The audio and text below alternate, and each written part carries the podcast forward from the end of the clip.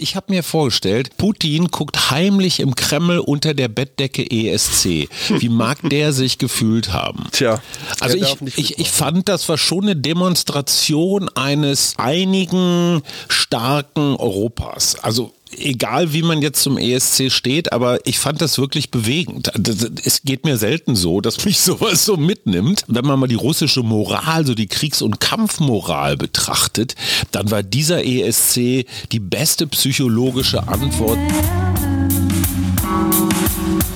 Herzlich willkommen zum Mutmach-Podcast von Funke mit Suse, Paul und Hajo Schumacher. Heute ist Mutmach-Montag mit Wichtigem, Witzigem und Wirrem. Alles, was man für die Woche wissen muss. Plus Politikversteher Jörg Quos erklärt, worauf wir diese Woche achten müssen. Der Mutmach-Podcast auf iTunes, Spotify und überall, wo es Podcasts gibt. Abonniert uns gerne. Das ist für euch kostenlos, aber für uns ein Kompliment, das Mut macht. Und jetzt geht's los. Jawohl, und es geht los äh, mit den besten Wünschen an Jörg Quos. Der hat heute nämlich frei, weil so viel gewählt wird, sowohl in Bremen als auch in der Türkei. Dann war Zelensky auch noch hier. Paul, wir müssen das alleine hinkriegen. Du sitzt im Studio, erzähl, habt ihr eure Platte schön eingespielt? Genau, wir haben die super schön eingespielt. Hallo Papa, ich sitze hier gerade im Studio 25 über dem Holzmarkt. Kann ich allen, die im weitesten Sinne Musik machen und diese gern professionell aufgenommen hätten, nur empfehlen. Wirklich eine tolle Atmosphäre, super nette Leute und wir hatten sehr viel Spaß die letzten zwei, drei Tage über. Jetzt übers Wochenende. Ich habe mir extra Urlaub genommen. Nächste Woche geht es dann direkt weiter mit Gigs. Ey, ich weiß gar nicht, wie ich dieses Jahr noch mit euch in Urlaub fahren soll, um ehrlich zu sein. Ach so, die, das kriegen wir schon hin. Die paar warmen Mahlzeiten im Urlaub, die werden dich schon locken. Sag mal, hast du was vom Zelensky-Besuch mitbekommen? Volle Lotte. Die sind nicht ja, nur die ganze Zeit quasi über meiner Wohnung gekreist, sondern auch heute, als wir hier im Studio waren, flogen diese ja, Helikopterinformationen einmal mehr über die Spree und ja, irgendwie von unten sahen die Dinger schon echt anders aus als so ein ADAC. Schon groß, ne?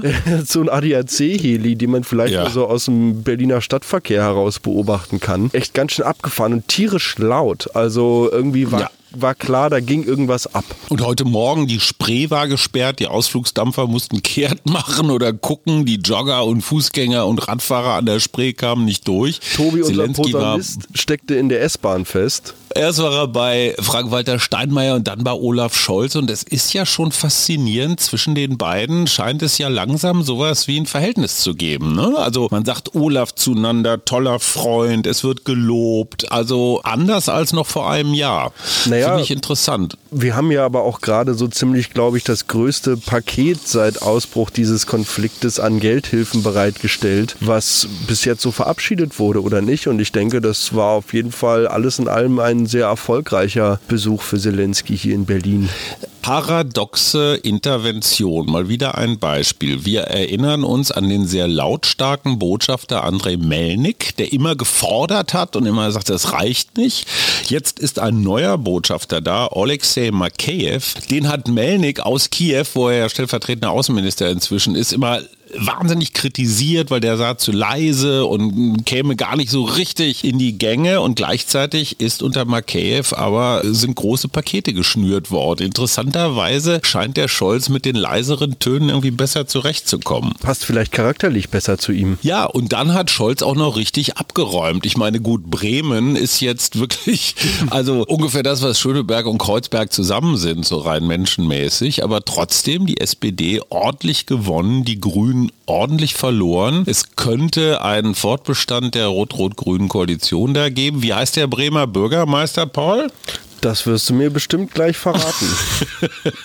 Der äh, völlig zu Unrecht äh, nicht sehr bekannte Andreas Bovenschulte, äh, Riesentyp, also im Sinne von groß. Und Holger Gerz hat in der Süddeutschen Zeitung am Samstag so schön geschrieben, Bremen ist so der komplette Gegenentwurf zu Bayern. Nicht immer diese große Klappe, so alle müssen so sein wie wir, sondern ein bisschen dezenter, ein bisschen norddeutscher, aber irgendwie auch eine Spur angenehmer. Sag mal, Wahlen in der Türkei. Wir wollten ja eigentlich so lange warten bis der, mit der Aufzeichnung, bis wir zuverlässige Zahlen haben, aber das ist ja total irre. Ne? Die eine Agentur meldet, äh, Erdogan liegt deutlich vorn, die anderen melden Kopf an Kopf rennen. Also man kann es überhaupt noch nicht sagen. Wir bitten vielmals um Entschuldigung an die geneigte Hörerschaft, aber bis wir da ein ordentliches Ergebnis haben, so lange können wir nicht warten. Hast du ESC geguckt? Aber volle Lotte, zumindest bis zu den ersten 20 habe ich es, glaube ich, geschafft. Danach bin ich tatsächlich weggenickt. Ich weiß auch nicht. Nicht wahr? Ich glaube, irgendwie seit diesem Jahr geht es echt bergab und ich nick irgendwie vor, dem Flimmernde, vor der Flimmerkiste weg. Aber ich habe vorher, wir haben ja beide vorher getippt. Ich habe dir jetzt meine Tipps nicht geschickt, aber als ich dich dann am Wochenende aufforderte, doch einmal deine fünf Top-Kandidaten zu nennen, hast du das getan und ich habe meine aufgeschrieben. Deine lauteten wie folgt. Auf Nummer 5 Moldau, dann Armenien, auf Nummer 3 Albanien, zweite die Serben und auf Nummer 1 Österreich. Nun ist mhm. ja Nummer 1 Schweden geworden. Das habe ich tatsächlich so getippt, obwohl du es mir wahrscheinlich nicht glaubst. Auf Nummer 2 Finnland habe ich auch getippt. Nein. Und Nummer 4 hatte ich leider Serbien, dafür Nummer 3 Italien. Das war, glaube ich, einmal umgekehrt. Oder war Albanien da mit oben noch bei? Nee, Israel ist noch weit vorne. Israel, gewesen. genau. Israel war oben Und Finnland, dabei. ja, hattest du schon. Finnland war auf jeden Fall mit dabei. Albanien war, glaube ich, auch noch mit dabei. Also ich lag prinzipiell gar nicht so schlecht. Und das Moment, Moment. Hast du die Lieder vorher schon gekannt? Nee. Oder beziehungsweise hast du die gehört und dann gesagt, so, die haben eine Chance? Die, die, ja. Weil ich kannte kein einziges. Ich habe einfach nur möglichst exotische Länder äh, nach vorne gesetzt. Also Am Armenien, Albanien, Österreich. Australien. Und äh, ich habe keine Ahnung, was die zu, zum Vortrag gebracht haben. Insofern hattest du einen echten Vorteil. Ich fand die Schweden, die ja echt fett abgeräumt hat. Ich fand die so toll, ehrlich gesagt, nicht. Also ich muss zugeben, ich hatte Gänsehaut bei der Echt? Performance. Ja, ich habe die irgendwie live mitbekommen. Meine Partnerin pausierte sofort den Livestream und machte drei weitere Tabs in unserem Internetbrowser auf und zeigte mir verschiedene Songs, nicht nur russischsprachig, auch dann noch einen englischsprachigen Song und einen Song von ABBA, die sich genau der gleichen Akkordfolge bzw. Melodie bedienen. also da scheinen die Schweden einfach, naja, sich so das Beste aus den verschiedenen Trickkisten genommen zu haben. Und dann. Die hatten ja ein ganzes Team. Die hatten ja ein ganzes Team von, von hoch angesehenen und erfolgreichen äh, ESC-Schreibern, die da alle zusammen irgendwie rumgemokelt haben. Scheint funktioniert zu haben. Und Deutschland mal wieder solide auf dem letzten Platz. Und sie haben es ja äh, vorher tatsächlich gejinxt, ne? Also der Typ von, äh, wie hießen die Jungs, Lords of the Lost mit ihrem Song Blood and Glitter hat sich ja wirklich irgendwie auf Social Media irgendwie irgendwie hingestellt hat gesagt, so und jetzt machen wir auch mal wieder einen letzten. Ist der erste von unten. Ähm, es gibt ja eigentlich keine Verlierer bei sowas und das war ja auch gestern so ein bisschen die Message. Was ich total abgefahren fand, war, dass das ja wirklich für die Leute vor dem Bildschirm einfach jedes, jeder Beitrag ein eigens choreografiertes und irgendwie auch mit Special Video Effects unterlegtes Musikvideo war. Also das, das war, war, gar Hammer, nicht mehr ne? so, also total abgefahren. Die Bühne war Diese super Optik. Krass. Wow. Ja. Das war wirklich, also ich bin da echt aus dem Staunen nicht rausgekommen und dann das Ganze immer noch nebenbei so unterlegt mit diesen ganzen Landschaftsaufnahmen, die ja zum Teil auch sehr schön waren und wo ich dann ja auch irgendwann im Laufe der Show kapiert habe, ach ja, stimmt ja, der ESC sollte ja eigentlich in der Ukraine stattfinden, kann er ja. nun gerade nicht. Und deshalb wurde da ja auch die ganze Zeit die quasi noch nicht vom Krieg betroffene oder dann ältere Aufnahmen aus der Ukraine mit eingeblendet, um quasi da na, noch diese Brücke zu schlagen. Und auf der einen Seite finde ich es schwierig, tatsächlich solche Veranstaltungen dann auf so eine Art und Weise zu politisieren. Auf der anderen Seite denke ich, dass das für viele Menschen auch ein sehr emotionales Thema ist. Und gerade im Bereich Musik und wenn man dann so zusammenkommt bei so einem Event, mm, ja, kann ich dann schon sehen, dass man auch dort dann besonders auf die Unterstützungstube drücken will. Und ich fand es total spannend. Jagoda Marinic, geschätzte Podcast-Kollegin, merkte auf Twitter an, dass ihr es doch ein wenig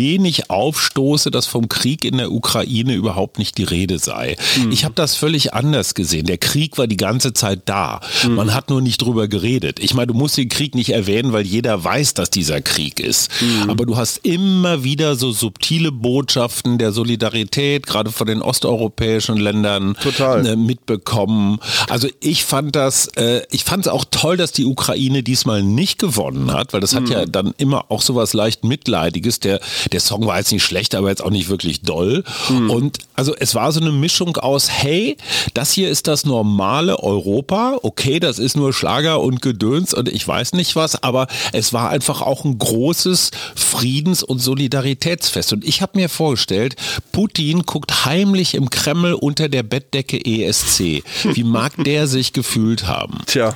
Also ich, ich, ich fand, das war schon eine Demonstration eines einigen starken Europas. Also egal wie man jetzt zum ESC steht, aber ich fand das wirklich bewegend. Es geht mir selten so, dass mich sowas so mitnimmt. Aber ähm, also ich glaube, das war, wenn es jetzt, wenn man mal die russische Moral, so die Kriegs- und Kampfmoral betrachtet, dann war dieser ESC die beste psychologische Antwort, so United We Stand, äh, die man mhm. geben konnte. So von wegen, wir können trotzdem noch Spaß haben. So. Ja, und wir müssen jetzt auch nicht die ganze Zeit hier rumklagen. Wir wissen, dass da gerade äh, in, in, in Bachmut und Umgebung äh, es wirklich ganz fürchterlich ist. Aber wir müssen es nicht thematisieren. Jeder weiß es. Und, und das ist ja auf der einen Seite so Normalität im Krieg ist ja auch was durchaus Stabilisierendes. Und also wirklich, wirklich beeindruckend. Sag mal, Muttertag, ne? Ja. Hast du deiner, hast du deine Mutter angemessen gefeiert? Ich habe meiner Mutter zur Feier des Tages mal auf Instagram eine kleine Nachricht zukommen lassen. Und oh. zwar war das ein Beitrag, den die BVG heute teilte. Und zwar hat die BVG ähm, ChatGPT ein Muttertagsgedicht mit Bussen schreiben lassen. Und dieser kurze Vierzeiler geht so. Mutters Busen hat euch genährt, BVGs Bussen hat euch gefährt. Und das ist nicht dachte, wahr, oder? Ja, doch. Also ich dachte, das ist genau das Richtige für Mama, einfach um ihr zu zeigen, hey, Dankeschön für alles. Und falls du jetzt gerade zuhörst, Mama, ganz dicken Knutsch und eine ganz, ganz lange Umarmung. Und ich bin mir sicher, dass wir demnächst mal wieder einen Waldspaziergang zusammen hinkriegen. Das haben wir nämlich eigentlich schon seit Wochen geplant. Und dann kommt aber immer irgendwie was dazwischen. Ich glaube, wir hatten jetzt abgemacht, dass sie mich irgendwann mal von der Arbeit abholt und wieder so einen mhm. Mutter-Sohn-Nachmittag machen. Also okay, sie hat allerdings auch, muss man sagen, den Tag ganz alleine auf unserer Datsche zugebracht. Ich war zu Hause, habe gearbeitet, Fritz hat sich auf seine Abi-Klausur vorbereitet, du warst im Studio und ich glaube einfach mal Ruhe von uns dreien zu haben, ist eigentlich das schönste Muttertagsgeschenk auf jeden Fall. Geschenk, ja. Reden wir uns das jetzt mal so ein. Aber was wir der Busen, der dich nährt, der Bus, der dich fährt, das ist ganz, ganz groß. Aber was wir natürlich auch hätten schenken können, wäre wäre ein Gegenstand, den man auf der Website eines doch etwas, ich glaube inzwischen älteren Werbepartners bzw. Sponsoren von dir, Papa, findet. Ja. Und zwar der Hildegard Orgon Akkumulator.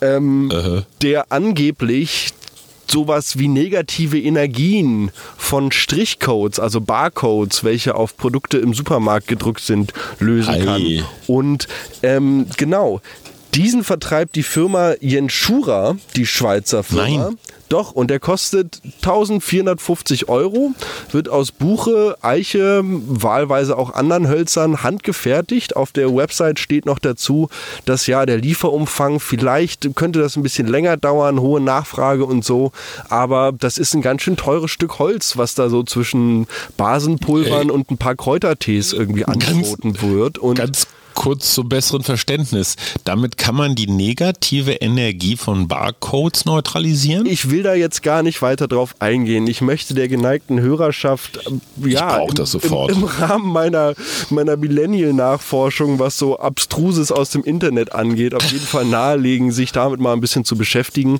Es gibt also tatsächlich auch ja, Menschen, die dann gekauftes Obst und Gemüse erstmal zu Hause zwei Stunden auf so einen Orgonakkumulator legen und mhm. dann ist das halt leckerer und besser und so. Okay, ähm, Apropos Münster, Jenschura kommt aus Münster. Preußen Münster ist an diesem Wochenende offiziell Meister der vierten Liga geworden und damit in die dritte Liga aufgestiegen. Und ich war zum ersten Mal seit, ach, 45 Jahren wieder im Preußenstadion auf und? Einladung von Bernd Hohmann. Lieber Bernd, ganz herzlichen Dank. Und vorher war ich mit meinem Bruder Klaus und meiner Schwester Hannelore doch tatsächlich ein Fläschchen Schaumwein vertilgen bei Herrn Tomow. Weil Ach ja, Herr super, Tomow genau, wiederum, den haben wir auch schon mal ja, Ja. Genau, weil der nämlich meinem Bruder Klaus zu seinem Geburtstag irgendwann mal eine Flasche ähm, Schaumwein vorbeigebracht hat, weil ich natürlich nicht dazu gekommen bin aus Berlin. Das hätte er nicht machen müssen. Er hatte auch gar keine Zeit, hat das dann einfach selber erledigt. Und ich habe gesagt, Herr Tomow, wenn ich das nächste Mal in Münster bin, dann komme ich vorbei und dann trinken wir gemeinsam einen guten Schluck. Das heißt, ich habe mit meiner Schwester und meinem Bruder und Herrn Tomow vorgeglüht Großartig. und habe dann meinen, meinen dicken Bruder geschnappt und dann sind wir ins Stadion gegangen. Und er hat tatsächlich tatsächlich einen anderen Herrn getroffen, der auch schon in den 70ern ist. Und beide haben 1963 das legendäre Bundesligaspiel Preußen-Münster gegen den HSV gesehen. 1963, da war ich noch nicht mal geboren. Geil. Und zwar mit Charlie Dörfel und Uwe Seeler im Preußenstadion. Und ich muss sagen, ich war wirklich gerührt. Ich war ja früher als Sportreporter häufiger mal im Stadion und auch als Besucher. Und es ist schon toll, wenn, naja, so eine Provinztruppe, die echt lange irgendwo rumgegurkt hat, jetzt jetzt auf einmal so aufsteigt. Nächstes Jahr wird hart, dritte Liga ist hart, aber ne, nur die Guten kommen durch. Sag mal, ähm, bist du eigentlich schon mal, während du einen Baum beschnitten hast, bist du da schon mal von Passanten angemault worden? Tatsächlich ist mir sowas schon passiert. Jetzt nicht beim Baumschnitt an sich. Da gibt es durchaus den ein oder anderen Bürger, der dann mal stehen bleibt und fragt, was diese Maßnahme jetzt genau ist. Und in den meisten Fällen werden ja wirklich starke Eingriffe in so eine Habitatstruktur eines Baumes ja nur dann auch wirklich gerechtfertigt, wenn eine ja, Verkehrsgefährdung im weitesten Sinne besteht. Und mhm. die ist nun mal in öffentlichen Parks jetzt nicht gerade gering zu schätzen, vor allem wenn wir jetzt in die Richtung, in Richtung der trockeneren Jahreszeit kommen und die Bäume quasi restlos äh, ihre Wasserreserven verlieren, gerade im Berliner Sandboden hier.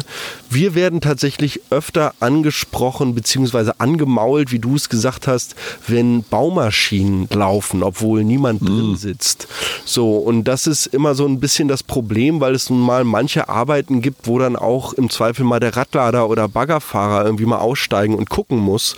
Und da ist es den Leuten schwer zu erklären, dass das Aus- und Anmachen der Maschine im Zweifel einen höheren Schadstoffausstoß ja. hat als das Laufen lassen, weil dann halt der Partikelfilter Filter nicht so direkt mit so einer schwarzen Rußwolke wie beim Anmachen irgendwie belastet wird. Und naja, bei Baumarbeiten erlebe ich das häufig so, wie das gerne ja mal auf so deutsch passiv-aggressive Art gemacht wird. Dann wird dann halt von der anderen Straßenseite aus gefilmt und der Kopf geschüttelt. Und dann ja, genau. Und hier, ja. Volkspark Wilmersdorf, ne? den kennst du ja nun auch. Da hast du ja große Teile deiner Schulzeit verbracht. Im Volkspark Wilmersdorf kam es auch zu, ich sag mal, so ganz normalen Baumarbeiten. Ne? Also sollten im Wesentlichen wohl Äste rausgeholt werden, naja, die ein bisschen trocken waren, Bruchgefahr, äh, mhm. fallen runter und irgendwelchen Passanten auf die Köpfe. Und da sind Sätze gefallen wie, ich hoffe, du fällst runter und brichst dir das Genick. Oder wer hat das hier veranlasst, ihr Arschlöcher?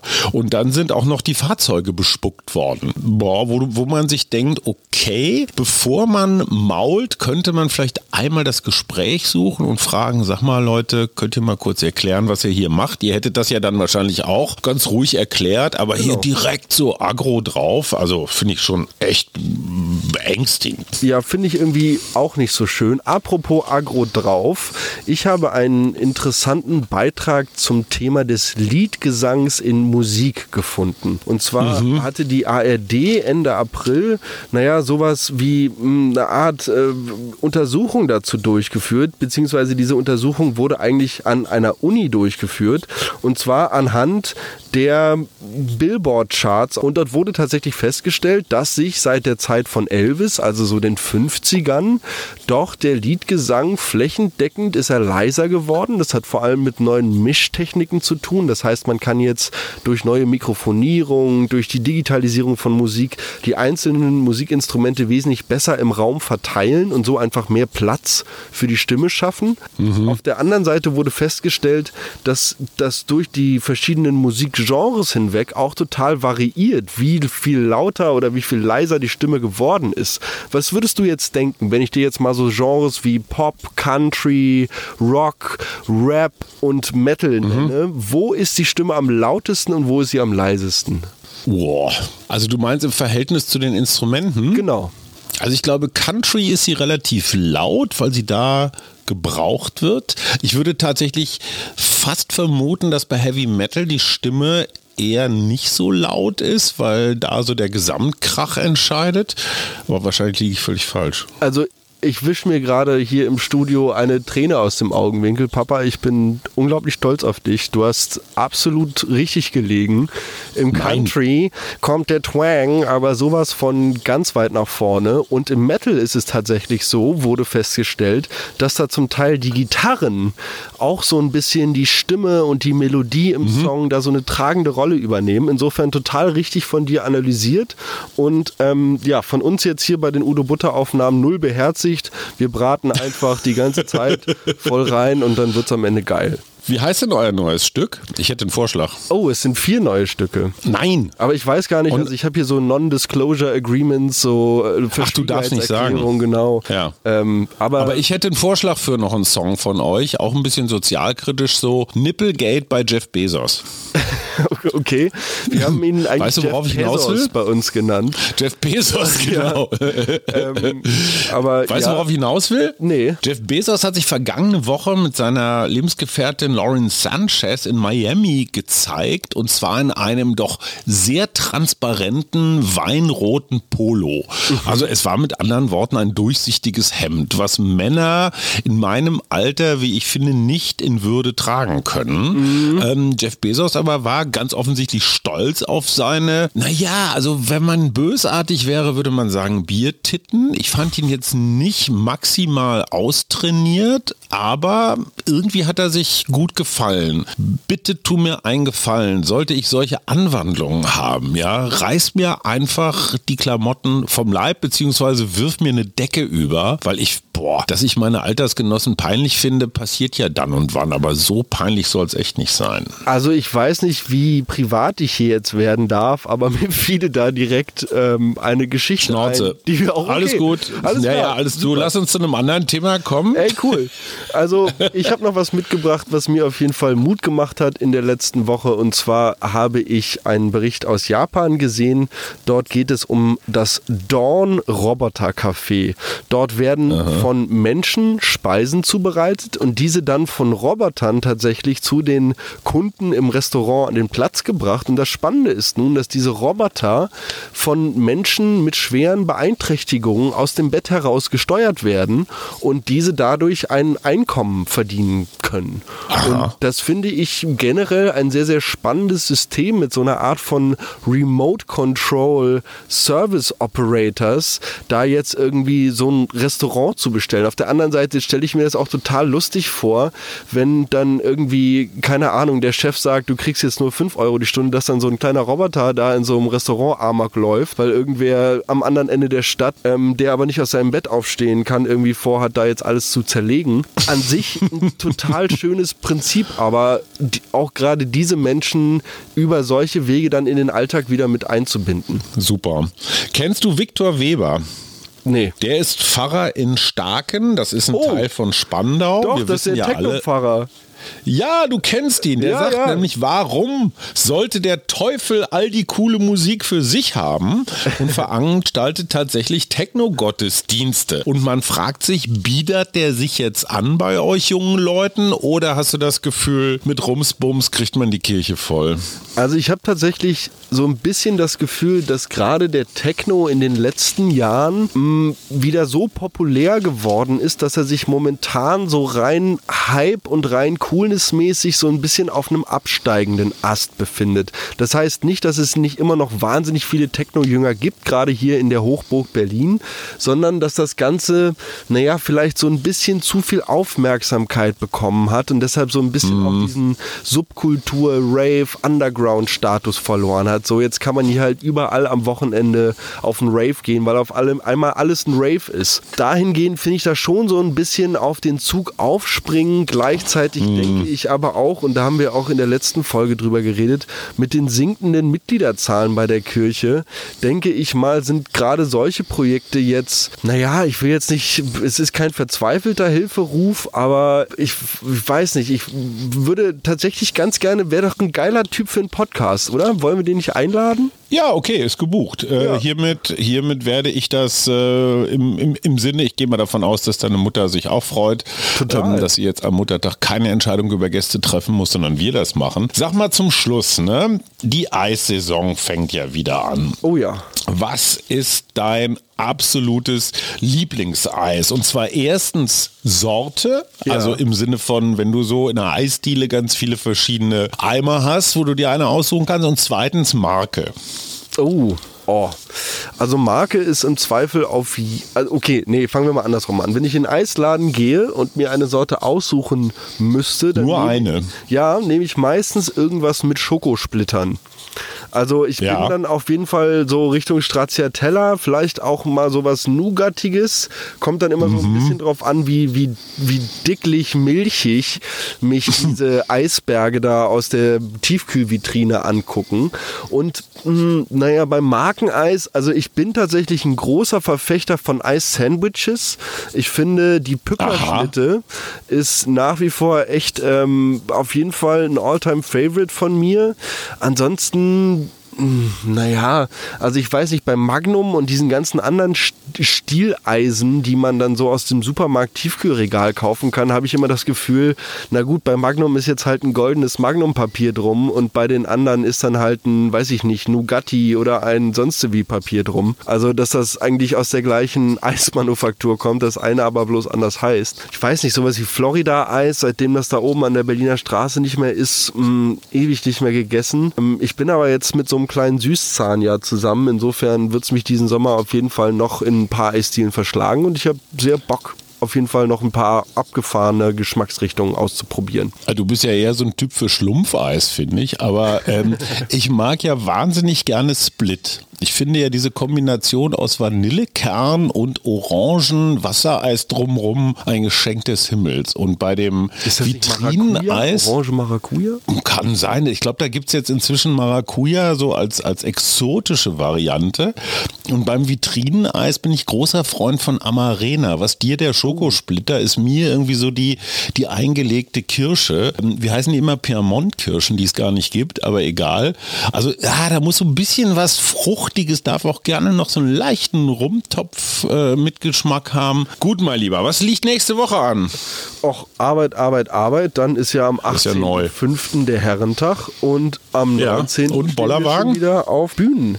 Nö, ich werde in den Probenraum fahren und mir da dann das rege Treiben auf der Straße in Lichtenberg angucken. Ja, wir werden wahrscheinlich mit den Jungs auf, auf die Dutch fahren Geil. und äh, mal gucken, ob es irgendwas zu renovieren gibt. Dann lasse ich die das machen. Mama ist auf dem Kriegerinnen-Seminar Seminar, da rennen irgendwie Frauen in Ritterrüstungen durch den Wald und erlegen Bären. Ach so, apropos Bären. Andreas Kieling, Tierfilmer, legendärer Tierfilmer, hat auf Facebook zwei Bilder gepostet, wie er nach einem angeblichen Bärenangriff, also Bärenangriff aussah. Also wirklich den Kopf, die Haare, alles blutig, äh, die dicke Daunenjacke, so, sah so aus, als ob da so eine Kralle drin war. Das Ganze passiert passierte in den Hochkarpaten. Also lieber Sohn, wenn du wieder in den Grünanlagen unterwegs bist, pass auf, die Gefahren sind überall.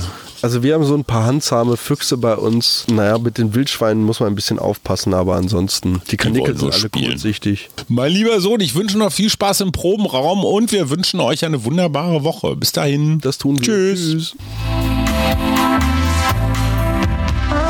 Das war der Mutmach-Podcast von Funke. Jeden Montag, Mittwoch, Freitag ganz frisch. Unterstützt uns bei steady.fm, folgt uns auf Instagram oder hinterlasst gerne eine nette Bewertung. Wir hören uns.